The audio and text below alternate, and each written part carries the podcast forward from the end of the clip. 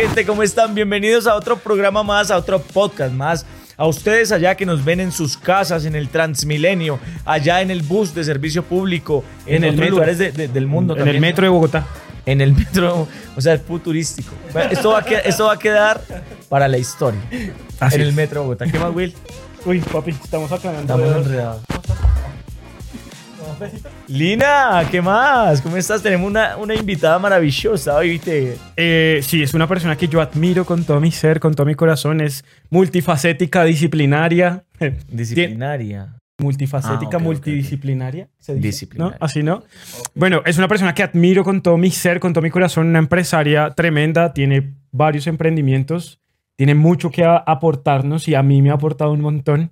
Y tiene, tiene, tiene un emprendimiento que para mí en particular eh, me, me- La me- rompe. me llena el corazón porque está haciendo una diferencia en este mundo. Entonces, Y sin son más, pocos. y son pocos. Son pocos, muchos los llamados, pocos los escogidos.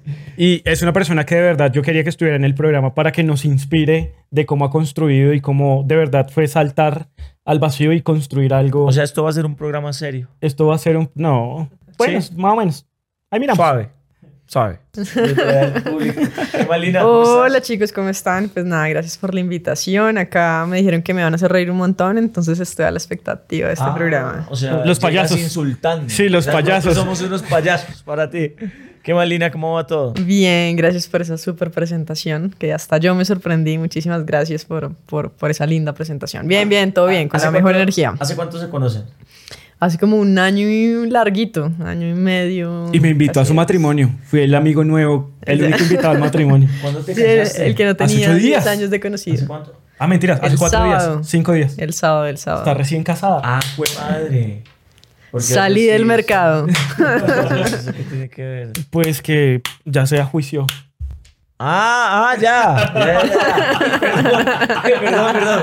Perdón, perdón. Ve, y Felipe allá está... Casi se cae. Tranquilo, Felipe. ya fuera del mercado. Yo, yo, a Lina, yo a Lina la conozco eh, por un proyecto digital que estamos desarrollando. Nos- los dos somos profesores en una academia. Eh, y nos une, yo, yo creo que los seres humanos nos conectamos desde los valores.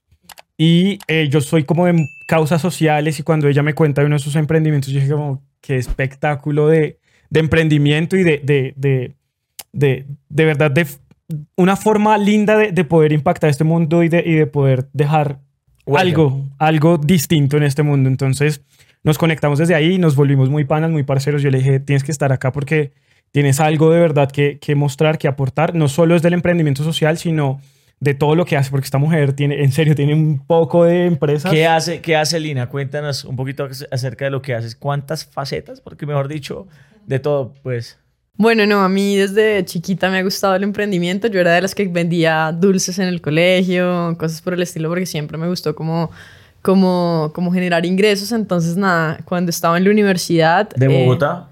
De Bogotá. Sí se nota, weón. ¿Se nota? Se nota un montón, weón. ¿Quién dijo que los Pero no, la historia, así, digamos weón? que la, la historia viene más atrás. En realidad, cuando yo era chiquita, mi papá murió y la situación económica nos cambió un montón. Y en ese cambio de situación eh, tuve que conocer, yo, yo era la hija de un gerente y cuando él muere, pues, y se se pasa toda la, la crisis económica, yo tuve que entender como lo que era tener dinero y no tener dinero. Entonces siempre estuve como en esos dos mundos de, de conocer, digamos, las posibilidades que tienen las personas que tienen dinero, las facilidades, el no valorar de pronto muy- muy- cosas muy pequeñas como, no, no sé, tus colores, tu cartuchera, las cosas básicas del colegio, a pasar en un colegio donde había muchísima más necesidad. Lina, Lina tenía Prismacolor. Sea, Sí, tenía Prismacolor. Yo, yo no, ni me acuerdo cuáles tenía yo. Yo ni tenía. Usted tenía doble punta del bonito, Sí, ese sí, que sí. vienen en cajita, de esos que venían en cajita bonita. sí, que no abría la cajita de pasta y la- Chimba. le daba la un- un vuelta. tesoro. No, yo tenía esos más. y- y no, nada. De, de hecho, de hecho, yo tengo un- una historia que le llamo la historia del color blanco. Cuando yo me cambié del colegio, eh, lo primero que le... Bueno, entramos a clases y yo le dije a una niña si me prestaba su, su color blanco. Y ella me dijo, no, no puedo. Y yo, no, no, acá la gente es súper odiosa. ¿Qué, ¿Qué diferencia a mi otro colegio? Bueno, yo ahí estaba como medio frustrada y yo le dije, molesta, le dije como... ¿pero por qué no me prestas tu color blanco? Y ella me dijo, porque es el único que tengo en el año y si lo pierdo no puedo comprar más. Y ahí fue cuando, cuando mi cabeza y todo hizo como crack. Pucha, es un hueco cambiaste. completo. Exacto. Y, y bueno, nada, yo creo que son cosas de Dios y de la vida de ponernos en lugares para, para aprender, para aportar eh, y, para, y para crecer muchísimo personalmente para hoy en día tener un emprendimiento social y pensar en, en, la parte social desde cada uno de mis emprendimientos. Para contestar ahorita tu pregunta, soy administradora de empresas, tengo una especialización en gerencia de mercadeo, tengo diferentes certificaciones en marketing digital, eh, soy creadora de tres emprendimientos, Kit Smile, Hogarte y Tangram, y cada uno de mis emprendimientos tiene un, un enfoque social o, o una base o un impacto social con lo que hago, y eso es lo que me ha gustado hacer desde, desde que empecé en este camino emprendedor, de poder aportar algo Aportar. Y, poder, y poder cambiar o contribuir algo a, a mejorar la vida de la Papi, gente. ¿y usted qué ha estudiado? Y usted, o sea, y usted que se yo, no, bien, yo soy actor. Ah. y para eso sí se estudia. Ya no me dio risa. Porque sí se estudia y se estudia mucho. Lina, pues me parece muy chévere. Yo quisiera que nos contaras un poquito qué, qué hace Kid Smile. Eh, ¿Qué hace Kid Smile? En Kid Smile llevamos felicidad y una oportunidad de rehabilitación en casa a niños con parálisis cerebral. Diseñamos un gimnasio que apoya la rehabilitación de los niños y nos encargamos de llevarlo a niños que no tienen la oportunidad de rehabilitarse. Cuando tú hablas de un gimnasio, te refieres a Es, cómo son las herramientas que necesita la gente para los que no saben para rehabilitar un, un cerebro. Imagínate, imagínate una silla multifuncional donde forma cinco, eh, cuatro, cinco, ocho posiciones principales que van a facilitar que los niños en cada posición tengan una estimulación permanente. Entonces tú vas al gimnasio y en el gimnasio tienes un equipo y ese equipo en ca- con cada, digamos que parte del equipo vas eh, estimulando músculos, se diferentes dice. músculos. Así mismo funciona con los niños. Pero ¿qué es lo que pasa en Colombia? En Colombia alrededor de 300 mil niños con parálisis cerebral, de los cuales el 70 son niños de bajos recursos, niños que viven lejos de centros especializados, que sus padres no tienen el conocimiento para contribuir a la rehabilitación y que por ende pueden morir siendo muy chiquitos eh, o empeorar su condición no, sin, sin tener una calidad de vida y sin poder mejorar simplemente porque no tienen los recursos. Entonces lo que nosotras quisimos hacer, que este es un proyecto eh, que construimos junto con mi socia Lady Cuestas, que fue su tesis de grado, fue llevar una solución a los niños que hoy en día no pueden rehabilitarse para que, rehabilitarse para que puedan rehabilitarse en casa. Entonces el gimnasio parte de una silla, parte de la posición de sedente, que es la posición de sentado, y cambian sus módulos entre sí para formar diferentes posiciones que contribuyen a que los niños diariamente puedan tener estimulación continua y puedan ejercitarse. Asimismo como nosotros cuando vamos al gimnasio hacemos ejercicio y nuestros músculos responden y nuestro cuerpo empieza a cambiar, asimismo un niño si tiene las posibilidades de, tener las herramientas adecuadas, pues va, va a poder evolucionar y va a poder mejorar. Pero un niño que no las tiene, pues efectivamente es como cuando tú te partes un brazo y no hubo rehabilitación, no hubo nada. Entonces, muchos de los niños, la- las personas creen que los niños con parálisis cerebral todos tienen afectación co- cognitiva y no es así. Entonces, son niños que están encerrados en sus cuerpos y una oportunidad de, de poder rehabilitarse porque la rehabilitación está dada a qué tantos recursos tienes para pagar un centro privado o no. Entonces, eso es lo que nosotras buscamos, que los niños cuando nazcan con parálisis cerebral tengan o no tengan los recursos, puedan acceder a una herramienta para mejorar su calidad de vida, para rehabilitarse y para lograr en el largo plazo actividades de forma independiente que se van a ver impactadas también sus familias. Que hay un dato súper importante y es que la mayoría de cuidadores son madres cabezas de familia que tienden a abandonar el trabajo para dedicarse al cuidado del niño y eso repercute en que tengan las Sí. tasas de pobreza más altas en nuestro país. Wow. Qué, qué poderoso. Lina, yo quiero hacerte una pregunta y es, eh, ¿cómo, ¿cómo nace este emprendimiento? Y más, digamos, en, nuestro país y en Latinoamérica, que, que los emprendimientos sociales eh, les cuesta un poquito más surgir, capitalizarse y demás. ¿Cómo empiezas tú a emprender todo este proyecto? Ahorita, digamos que ya, ya sé que tienes ci- ciertos patrocinadores que, que- que les ayudan un montón, pero ¿cómo fue emprender esto al, al principio y sin el apoyo que tienes ahorita? Bueno, yo creo que uno tiene primero como, como esa esencia social y, y- va mucho de las historias o, o- de esas situaciones personales que le impulsan a uno a, a querer aportar algo a la, la comunidad. Lo mismo le pasaba a mi socia Lady Cuestas, ella también perdió a su papá cuando era chiquita, víctima de la, de la violencia y pasó por una situación muy similar de tener y no tener, entonces tenía como ese sentido social. Cuando ella está haciendo su tesis de grado, conoce una niña que se llama Laura en un pueblito que se llama Maya, Cundinamarca. Y, y Laura es una niña que tenía parálisis cerebral, que no podía moverse, que no tenía rehabilitación, que su mamá decía que tenía algo en el cerebro, pero no sabía puntualmente cuál era la enfermedad y cómo contribuir a ella. En ese momento Lady... ¿Qué edad tenía? Eh, Laura tenía cinco años en ese momento. en ese momento Lady quiere diseñar en su tesis, ella es diseñadora industrial, algo para mejorar la calidad de vida de Laura. Y en ese momento que estaba haciendo su tesis, me, nosotras pues éramos amigas y me dijo, y me dijo, Linis, ¿me puedes ayudar con la parte de los números? Porque pues ella ser, digamos que eh, diseñadora industrial, sus fuertes pues son otros. Eh, toda la parte, del costeo, exacto, entonces toda la parte del costeo y demás era algo que pues era un poquito tedioso. Y yo le dije, sí, de una, empecemos a hacerlo. Cuando empezamos a mirar los números, cuando empezamos a mirar el mercado, eh, pasaron un montón de cosas y situaciones que casi le hacen de retirar la tesis por estar diseñando algo para niños de bajos recursos, porque le decían que el diseño era para personas con dinero, no, para personas sin dinero. Entonces fue un proceso muy bonito en el que estuvimos, pues digamos que, que acompañándonos, inicialmente eh, como un favor y como una ayuda a un amigo de, en proceso de su tesis. Luego nos distanciamos un tiempo, salió un artículo en el tiempo y, y, nos volvimos a encontrar por cosas de la vida un viernes, o sea, salió el artículo el viernes, un viernes, y nos encontramos en Carulla el 85, casualmente donde Carulla el 85 un viernes pues es lleno de gente, o sea, es como casi imposible. Y... Vemos como el alcohol te ayuda Une personas. ¿no? sí, sí. No lo había visto desde ese punto, pero sí, sí. Oye, sí, el alcohol une. La rumba. Para los que no saben, la 85 aquí en Bogotá, la capital colombiana, es un lugar pues de, de alto impacto, podría decirse, donde hay como fiesta y demás. Y pues, yo con Tatán, yo con Tatán creé una, relación, creé una relación cercana con Pola también. Sí, me emborrachó. O si no, yo no estaría acá. el alcohol, todo gracias al alcohol. Lo que les decía, o sea, Carulla pues es un, es un lugar donde va mucha gente los viernes o en ese momento, no sé, ya no, ya no voy a esos lugares. Ah, ya no Soy una mujer casada. Fuera del mercado. Y, y, nada, y ahí empezamos, empezamos a volver a hablar y ella me dijo, me quiero postular una convocatoria que era la de Bavaria, pero pues no, pues ayúdame como con el modelo de negocio porque pues ese tampoco es muy fuerte. Y ahí arrancamos a hacer toda la estructuración de lo que, de lo que hoy tenemos, a soñar porque éramos dos niñas sin mucho presupuesto, con ganas de ayudar, con un producto eh, que, que, ya estaba en proceso de patente de invención. Y, y, pues con las ganas, con las ganas de transformar y, y, y sin, sin límites casi que mentales diciendo, bueno, vamos a trabajarlo, vamos a cambiar vidas, vamos a ayudar y, vamos construyendo. Y cuando hicimos ese primer modelo de negocio fue muy lindo porque yo veo hoy ese lienzo, eso, el, el, modelo Canvas es un lienzo, una hoja de papel con nueve cuadritos donde tú planeas tu negocio.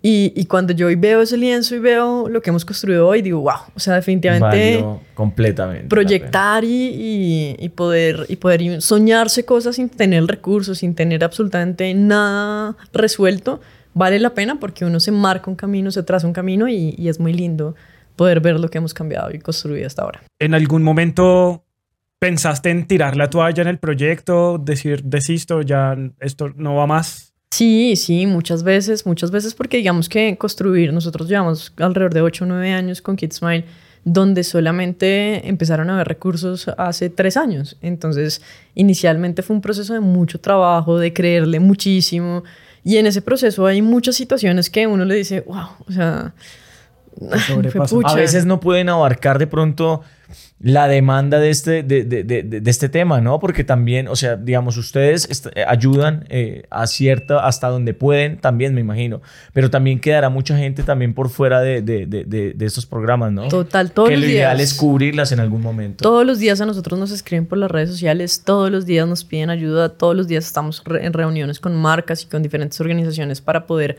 abarcar más personas y ayudarlos, porque efectivamente la población es muy grande la que necesita ayuda. No son tantas las organizaciones que están haciendo temas como los, los que nosotros hacemos o, la ayuda que nosotros prestamos. Entonces, evidentemente, hay mucho más solicitud de ayuda que personas queriendo patrocinar por el mismo desconocimiento, porque hay un tema de confianza que se tiene que generar.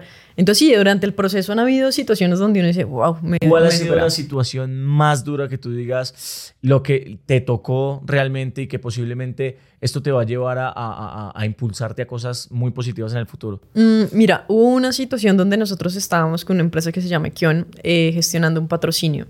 Y con ellos, y ellos iban a patrocinar a 15 niños de Yopal. Entonces, durante más o menos dos meses, tres meses, nosotros nos sentábamos con las directivas presentando proyectos. Estos son planes de proyecto, o sea, no es como que tú digas, oye, ¿me ayudas? No, es un plan de proyecto con cronogramas, con, con una estrategia detrás.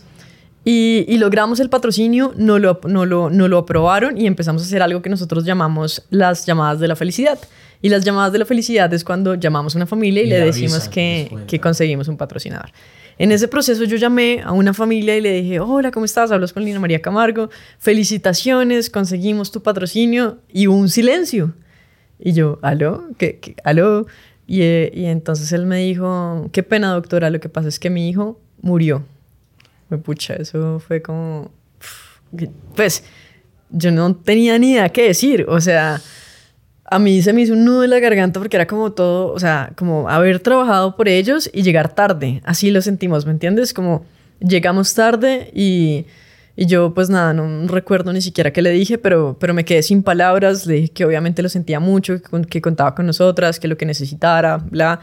Pero, pero en ese momento entendí que no solamente estábamos ayudando personas y ayudando niños, sino estábamos salvando vidas. Que la diferencia de, de, que un niño tenga la oportunidad de rehabilitarse y tener la herramienta a que no la tenga es que posiblemente su, su, su condición desmejore hasta que, hasta que pueda morir. Y eso fue muy triste para mí, pero también me impulsó a trabajar de pronto un poco más rápido, a hacer las cosas, a, a, a movernos un poco más y entender que, que lo que estábamos haciendo era demasiado poderoso y que no podíamos parar de hacerlo.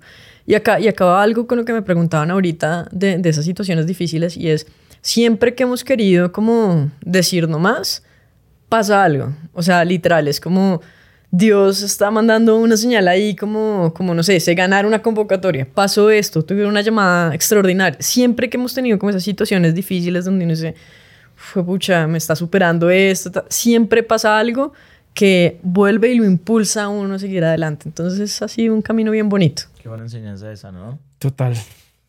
Quedaste sin palabras. Sin palabras. No, no, el tema de la empatía. Eh, yo creo que cuando uno trabaja de verdad bajo el propósito, eh, yo creo que al final lo que llaman fama, fortuna, éxito, pues es un resultado feliz y es la consecuencia de hacer lo que uno ama y le apasiona y más cuando eh, estamos ayudando. Y, y, y, yo siento que nosotros podemos dejar una huella en este mundo desde lo que hacemos y, cómo lo hacemos. Así que para mí es una inspiración lo que, lo que nos cuentas. Lina, ¿este, ¿este es tu sueño? Sí, este sí. este, ¿Crees que este es tu sueño? Kid Smile y tus otros proyectos son lo que tú soñaste en algún momento, es lo que te realmente te hace feliz. ¿O, o, o tienes otros sueños aparte de esto? No, a mí mis sueños, ni, ni, siquiera mis sueños Kid Smile puntualmente, creo que va muchísimo más allá y por eso se abre la oportunidad de crear más cosas y es mi sueño es poder ayudar, o sea, es poder que, que si yo un día me muero la gente me recuerde como, wow, ella aportó, ella ayudó eh, en cualquier ámbito de mi vida, entonces no sé, si, si me acerca un amigo y me dice, mira, tengo esta idea, ta, ta, ta, yo trato de poder aportarle lo que, desde, desde lo que yo sé para, para poder ayudarlo, entonces siento que eso es lo que me hace feliz y es algo que yo le llamo el salario emocional. Y es, hay muchos negocios que a ti te dan mucho dinero, pero hay pocos negocios que te dan un dinero emocional. Y es, y es esa sensación de, estoy haciendo esto porque sirve para algo. ¿sí? Cuando yo me gradué del colegio, del colegio, de la universidad, no recuerdo, un primo me dijo, lo único que espero es que apliques o trabajes en cosas que transformen o si no, no va a tener nada de sentido todo lo que estudiaste y todo lo que sabes.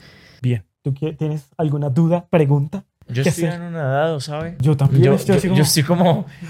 Qué, qué, qué, qué vaina loca y qué, qué bonito mover todas esas energías, porque, porque realmente eh, de, de, eso se trata, ¿no? Como de, de, que tienes algo muy claro y de que lo estás cumpliendo y te está haciendo feliz y estás haciendo feliz y estás ayudando a otras personas. Qué bonito eso. Qué bacano. Te felicito de verdad. Te felicitamos queremos ser tú, queremos aportar. Qué bonito sí, esto. No, eh, de verdad que sí, nosotros en lo que podamos apoyar y aportar siempre al servicio Lini. Ay, los va a molestar un montón ya. ya. Mejor dicho, patrocinen un niño con parálisis cerebral. patrocinen un niño. Ay, ay, ay, Conviértanse sí, en voluntarios ¿cómo, digitales. ¿cómo, cómo, cómo se podría patrocinar un niño? Ahorita lanzamos, de hecho no lo hemos hecho tan tan público, pero vamos a lanzar algo que se llama el voluntariado digital. Eh, que parte para, o es una invitación a todas las personas que mensualmente se quieran, se quieran registrar, les van a llegar las historias de los niños. Nosotros tenemos una alianza con la plataforma de crowdfunding o de financiamiento colectivo Baki.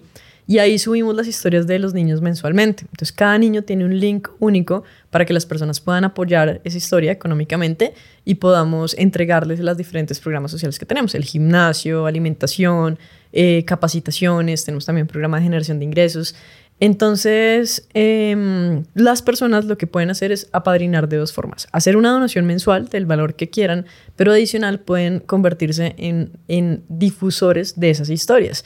Entonces ya no solamente son las familias con su link difundiendo en los diferentes canales como familias, amigos y conocidos, sino son personas como nosotros que se apadrinan de una historia y no solamente hacen su aporte económico, sino se encargan de decirle a su grupo de amigos, oiga, venga, unámonos y, y este mes patrocinemos a Mariana, patrocinemos a eh, Sofía, patrocinemos a X niños y participen, digamos que en ese proceso de, patrocinio y luego incluso puedan vivir las experiencias de poder entregar un gimnasio y tener, digamos que esa compensación emocional y esa felicidad de cuando lo vayan a entregar. Entonces es un modelo que, que, que hicimos como ese mix virtual para esas personas que no tienen tanto tiempo, para esas personas que siempre han querido ayudar pero de pronto no saben cómo hacerlo, para que efectivamente aprovechemos todas estas plataformas digitales y todos los grupos de amigos, familiares, eh, vecinos, vecinos que uno normalmente tiene para unirlos en pro de cambiar vidas de forma mensual. Eso lo va a hacer permanentemente y eso va a hacer que sean muchísimos niños al final del año, que no solamente sea uno. No, ya saben, desde sus casas, ayudar desde donde nos vean. Y, bueno, nos escuchen. Lina, nosotros aquí tenemos una sección que se llama No, sé. ¿A quién, a quién, a quién, ya la tiene clara, a quién postulas para ese hijo de putazo? ¿A quién lo pondrías aquí o le dirías de frente, tienes esa cámara, esa cámara es tuya? Bueno, Díselo con todo el alma. Una vez, no, no tengo el nombre porque no sé, pero una vez estábamos en una feria de emprendimiento exponiendo eh, nuestro gimnasio y una persona se acercó y nos dijo, ¿sabe qué? Yo los ayudo, pero los ayudo para que le den la eutanasia a todos esos niños. Uy, no sé. Mal parido. ¿qué le dirías entonces? No sé. Eso. Como que también, por ejemplo, también cuando hay de, pronto proyectos que tienen una base muy social y no falta el que llega, el marketero, que yo soy de marketing, amo el marketing, me encanta el marketing, pero no falta la persona que llega y solamente quiere ver marketing en el proyecto. Entonces, bueno, pero ¿cómo vamos a ganar? ¿Pero cómo vamos a, pero cómo vamos a hacer? Pero, pucha, o sea, cuando estamos construyendo cosas de base social, claro que hay un plan de comunicación y hay un impacto y hay, y hay un presupuesto y una ganancia, claro que lo hay porque es un proyecto, pero es un proyecto donde el foco y la base es transformar vidas, no, no cómo en realidad logras beneficiarte más a la organización y cómo estás dejando, o sea, no, ese tipo de gente, con ese tipo de gente no me gusta trabajar. Y es como muy común en las empresas, en todas las empresas, ¿no? Siempre están estas... Pero ni siquiera las grandes, o sea, hay, hay, y ni siquiera los dueños son personas que son como de marketing que como que pierden esa sensibilidad social y simplemente se están pensando números. En, el negocio y en el y, a la final mira la sensibilidad social incluso genera mejores resultados. Hacerlo cuando lo haces genuinamente y lo haces de corazón y haces un tema que, que realmente sea real y, y se vincula a la organización eso genera muchos más resultados que cuando creas pantallas falsas y, y empiezas a crear cosas que son poco genuinas y poco reales. Ese tipo de gente no Bien, no, sí, bueno, no, de putas. Nada, qué, qué, bonito esto, ¿no? Demasiado. Por, fin tenemos un programa que vale la pena. El resto de programas valen verga. O sea, no los vean, no mentiras. No, qué bonito, en serio. Lini, eh, hay una persona bien especial que no está contigo en este momento. ¿Cómo crees que esa persona eh, vería todos los emprendimientos y todo lo que estás haciendo por, por la gente que estás ayudando. Qué pucha, nos pusimos sentimentales. Música sentimental. uy, em, uy, nunca me han preguntado eso, Will. Me, me rompe un poco. Em, yo soy social, de hecho, por mi papá, porque, porque cuando me hablaban de él, yo pues estuve con él, con él hasta los ocho años, cuando él murió. Y cuando me hablaban de él, me decían lo buena persona que él era y que siempre intentaba ayudar y que siempre era eh, súper pulcro en sus cosas y que siempre, siempre, digamos que los comentarios alrededor de él fueron como muy, muy que su intención era siempre transformar y ayudar. Y siento que eso, con, esas ganas de, de, tenerlo cerca siempre, de, de, poder estar como ahí, fue lo que se me clavó en el ADN y, siento que estaría muy orgulloso. O sea, siento que, siento que podríamos hacer muy buen equipo en, muchas cosas. Eh, él, él también era administrador. Entonces siento que que, que hubiera podido ser muy lindo y estaría muy orgulloso y seguramente tendríamos muchos proyectos en conjunto y muchas empresas y, y estaríamos ayudando a mucha gente y, y, bueno, me hubiera encantado poder tener la oportunidad de compartir eso con él, pero siento que estaría orgulloso. Y ya, ya para despedirnos, casi, yo, yo casi me hace llorar ahí. sí, sí, sí, si le pudieras decir algo rápido, ¿qué le dirías? Wow. Eh, que, mm, que en el poco tiempo que estuvo conmigo me enseñó las bases de lo que soy y que mm, ojalá hubiéramos tenido más tiempo para hacer más cosas. Qué bonito, chévere. Seguramente él, él lo tiene presente, ¿no? Sí, además estás honrando su legado. Yo siento que, que, que, que, que mucho de lo que eres en esencia es porque es, es, es, es, honrando y es como, eres como la imagen de, de lo que él es. Sí, y de, y de, mi mamá, que la fortaleza de mi mamá ha sido brutal y, y, creo que, o mejor dicho, si mi papá me aportó muchas cosas, mi mamá me ha enseñado a ser fuerte y a, y a poder con todo cuando incluso no hay los medios para poder, o sea, todo se puede desde que de verdad uno lo quiera hacer y, uno se proyecte y, uno empiece a trabajar por el resultado, ¿no? Porque eso es algo que mucha gente quiere emprender, pero, pero nadie quiere vivir el proceso. Y vivir el proceso es muy importante y, puede ser muy bueno al final porque uno es muy feliz. Yo siempre le pregunto desde el punto de vista del emprendimiento a la gente si lo que estás trabajando hoy o lo que estás haciendo hoy te hace feliz o, o posiblemente estás trabajando por un salario, estás trabajando para solucionar el día a día. Y qué nota cuando alguien me dice, wow, soy feliz con lo que hago y qué triste y qué impulso para que cambie cuando alguien dice, no, definitivamente no estoy feliz y no es lo que quiero hacer. Y, y hay algo que también me parece muy importante y es saber qué queremos hacer. O sea, está bien estar, digamos, en un punto de nuestras vidas desubicados frente a las cosas porque está bien, o sea, no siempre tenemos que tenerlo todo tan claro. Pero, pero cuando hay personas que, que, por ejemplo, te piden, te piden trabajo y tú les dices, ¿en qué quieres trabajar? La persona dice, no, en cualquier cosa pucha, y es creo que donde está el primer error, porque ni siquiera estamos pensando en lo que nos hace felices, sino en solucionar el dinero y como tú lo decías hace un rato, el éxito, el reconocimiento, los seguidores, el dinero son consecuencias de hacer cosas que a uno le gustan y, y, cosas que realmente les apasiona, porque es que cuando uno le, le, gusta mucho algo, el dinero se vuelve bueno en eso, y cuando tú eres bueno en algo, pues se vuelve, te vuelve exacto, te vuelves bueno en hacer dinero. ¿Quieres hacer dinero? Aprende a hacer cosas o haz cosas que te gusten. Haz trading. Haz trading. Él vendiendo su curso de trading. Y yo, no tengo el próximo Lina, muchísimas gracias. De verdad que bacano haberte tenido acá. Seguramente vamos a, a, tener más noticias y vamos a saber, nos vamos a empapar muchísimo más del tema de Kit Smile porque es muy interesante y qué bacano que pues estemos como podcast ahí. Ah, apoyando, este apoyando. Vamos a estar ahí apoyando. Muchísimas gracias, Lini, por estar aquí, por compartir ese espacio con nosotros por haber abierto tu corazón, por tu tiempo. De verdad que fue bien inspirador para nosotros y esperamos que para ustedes también. Eh, y, señor Tatán, ya para despedirnos, gran aprendizaje de, este podcast. Uy, pero es que, no, pues es que es mucho realmente. Pero algo que usted ya el, me llevó esto. El, no, que realmente todos vinimos a la tierra con un propósito y, y qué bonito encontrar el propósito en servir. Servir. Servir. Sí, para mí yo creo que el, gran resumen de, este podcast es que, que está, el que no, ¿cómo es que dicen? Como el que no sirve para servir no sirve o el que no... El que no vive para, servir, no, sirve, para, vivir. Eso. Pero eh, en verdad. Camarón que se duerme no sube a la montaña. Eh, pero, pero en verdad. que... llama Trina, llama Gemela. Eh, pero en verdad, yo creo que algo que a mí me mueve mucho también es, es el servicio y el poder aportar y poder ayudar. Eso es lo que a mí me hace realmente feliz. Entonces. ¿Lo mueve? Muévalo a acabar el programa porque ya nos pasamos harto de tiempo. Pero ya saben, si quieren que tengamos más invitados, nos pueden etiquetar, pueden etiquetar ahí al invitado que quieren que, que traigamos. Si no les gustó esta entrevista, pues también. Ah, no, que esa vieja sí habla carreta. Sí, sí, habla mierda esa vieja. Sí, también. Sí, todo, lo que, todo lo que quieran poner, pónganlo ahí. Saben que tenemos la, la cajita de hate. Y nos vemos en un siguiente episodio. Un abrazo para todos. Que les eh, crezca. Lini, de verdad, muchas gracias. no, gracias a ustedes. Qué nota. Uh.